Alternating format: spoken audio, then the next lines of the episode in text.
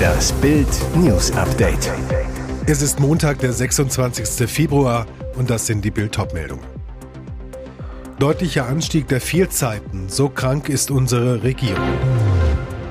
Eine Gymnasialdirektorin greift durch, Schultoiletten sind ein Spiegelbild der Gesellschaft.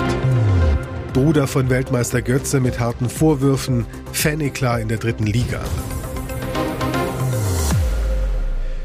Deutlicher Anstieg der Fehlzeiten, so krank ist unsere Regierung. Eine Behörde sticht besonders hervor.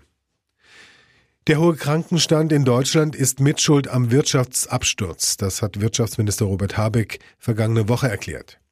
Jetzt zeigen neue Zahlen des Innenministeriums, die liegen Bild vor.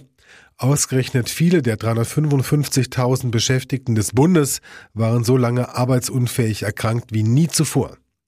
Im Schnitt fiel jeder 21,7 Tage wegen Arbeitsunfähigkeit aus. Das sind die Zahlen für 2022. Das ist ein Plus von durchschnittlich 4,5 Tagen zum Vorjahr. Beamte waren demnach 21,6 Tage krank, Arbeiter und Angestellte 24 Tage. Und Frauen waren häufiger krank, 23,1 Tage, als Männer 20,8 Tage. Am häufigsten fehlten die Mitarbeiter der Bundesbeauftragten für Kultur und Medien, Claudia Roth, im Schnitt 29 Tage. Dahinter folgen die Mitarbeiter von Bundesrat und Bundestag.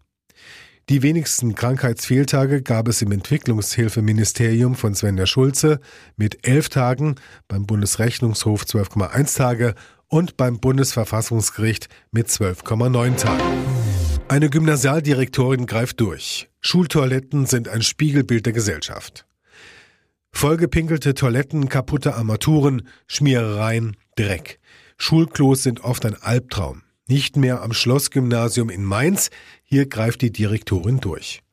Schulleiterin Cornelia Groß sagt zu Bild, Toiletten sind ein Spiegelbild der Gesellschaft und einer Schule. Als die Stadt Mainz die gesamte Anlage aufwendig sanierte, haben wir mit den Schülern der 12. Klasse das Pilotprojekt entwickelt. Dieses Pilotprojekt sorgt für Null-Toleranz oder besser Null-Null-Toleranz für Toilettenvandalismus. 9.35 Uhr, erste große Pause. Vor den Eingängen, teilweise auch in den Mädchentoiletten und bei den Urinalen der Jungs, halten Schüler und Schülerinnen Wache. Sie haben Sticker an der Jacke, sind jederzeit ansprechbar, kontrollieren später alle Kabinen. An den Türen ist ein QR-Code fürs Handy, mit dem jeder Schäden melden kann. Für den Schulalltag heißt das, es gibt keine Chance für TikTok-Challenges mit angezündeten Klopapierrollen, die anderswo Feuerwehreinsätze auslösten. Keine Zeit und kein Raum für Vandalismus. Silas von Watzdorf aus der 12. Alle profitieren davon. Wir sorgen dafür, dass die Toiletten sauber bleiben und finanzieren uns damit die Abi-Feier. Denn der Förderverein des Gymnasiums stellt 3600 Euro bereit, wenn alles bis Schuljahresende klappt. Und das tut es. Sarah und Hannah, beide 16, sind begeistert. Die alten Toiletten waren ekelhaft. Wir haben den ganzen Tag versucht, uns das Klogehen zu verkneifen. Wird am Schlossgymnasium jemand bei einem Klovergehen erwischt, drohen Sanktionen, Schmierereien müssen sofort entfernt werden. Die Null-Null-Toleranz-Direktorin Notfalls müssen Reparaturmaßnahmen den Eltern in Rechnung gestellt werden.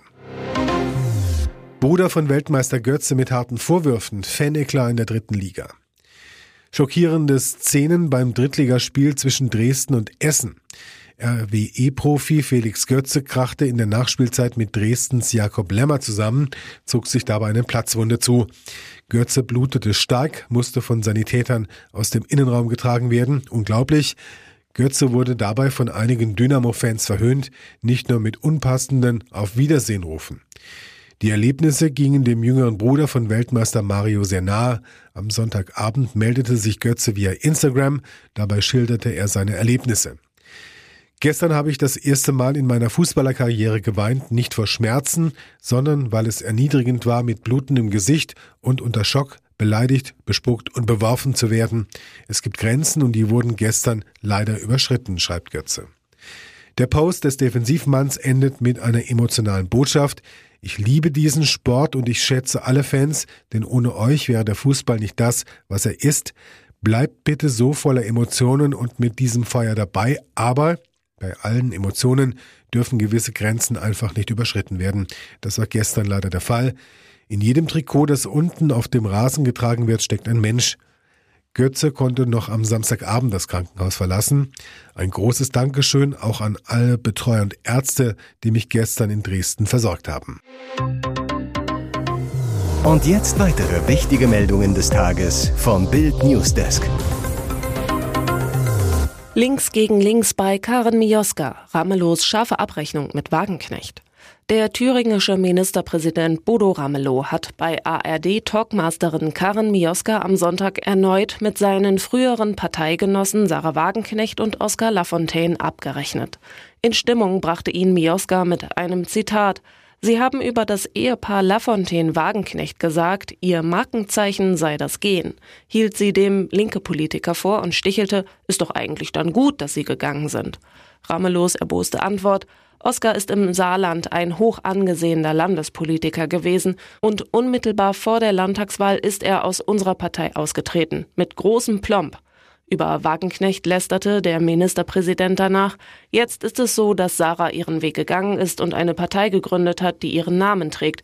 Das ist für mich irritierend, eine derartige Zugespitztheit auf eine einzelne Person als demokratisches Programm zu haben. Über die politischen Folgen für das Politpaar orakelte Ramelow immer noch sichtlich sauer, aber sie finden ihre Wähler und ich glaube tatsächlich, wir haben in der Gesellschaft eine Repräsentationsvertretungslücke und da müssen wir aufpassen, dass uns Demokratie nicht am Ende komplett zwischen den Fingern zerrinnt.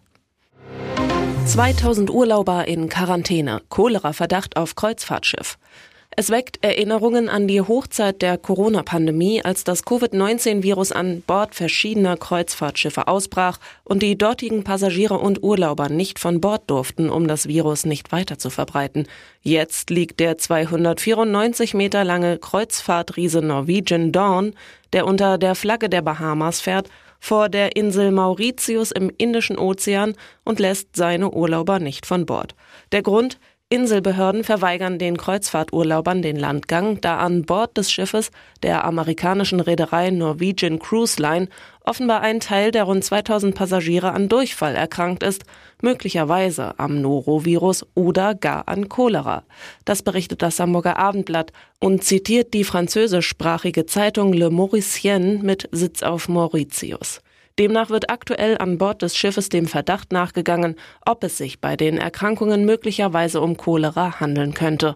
Mitarbeiter der Gesundheitsbehörde der Insel Mauritius seien an Bord gegangen und hätten nun bei 15 Passagieren Proben entnommen, um die Ursache der Erkrankungen zu ermitteln. Cholera ist eine hochansteckende, akute Magen-Darm-Infektion, die durch Cholera-Bakterien hervorgerufen wird und mit schweren Durchfällen und Erbrechen sowie in der Folge einem hohen Flüssigkeitsverlust einhergehen kann.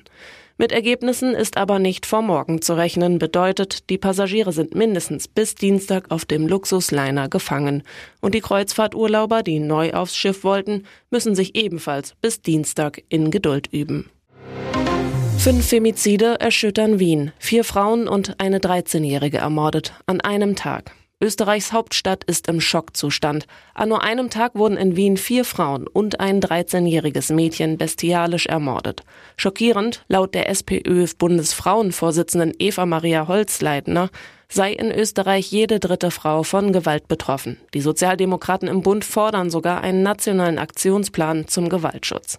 Der österreichische Frauenring schreibt in den sozialen Medien über den 23. Februar, dieser Tag wird als schwarzer Freitag mit fünf toten Frauen in die Geschichte eingehen. Am frühen Freitagmorgen machte die Polizei die erste grausame Entdeckung.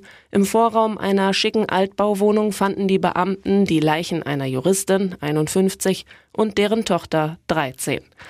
Unter Mordverdacht steht der Ehemann bzw. Vater. Der Österreicher ist auf der Flucht. Die Polizei schließt nicht aus, dass er sich das Leben genommen haben könnte. Das Motiv noch unklar.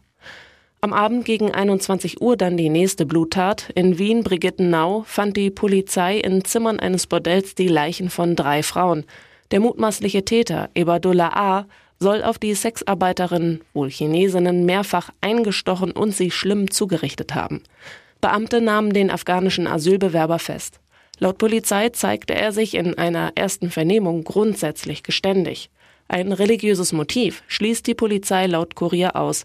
Laut Austria Presseagentur könnte die Tat aus gekränkter Ehre im Affekt geschehen sein.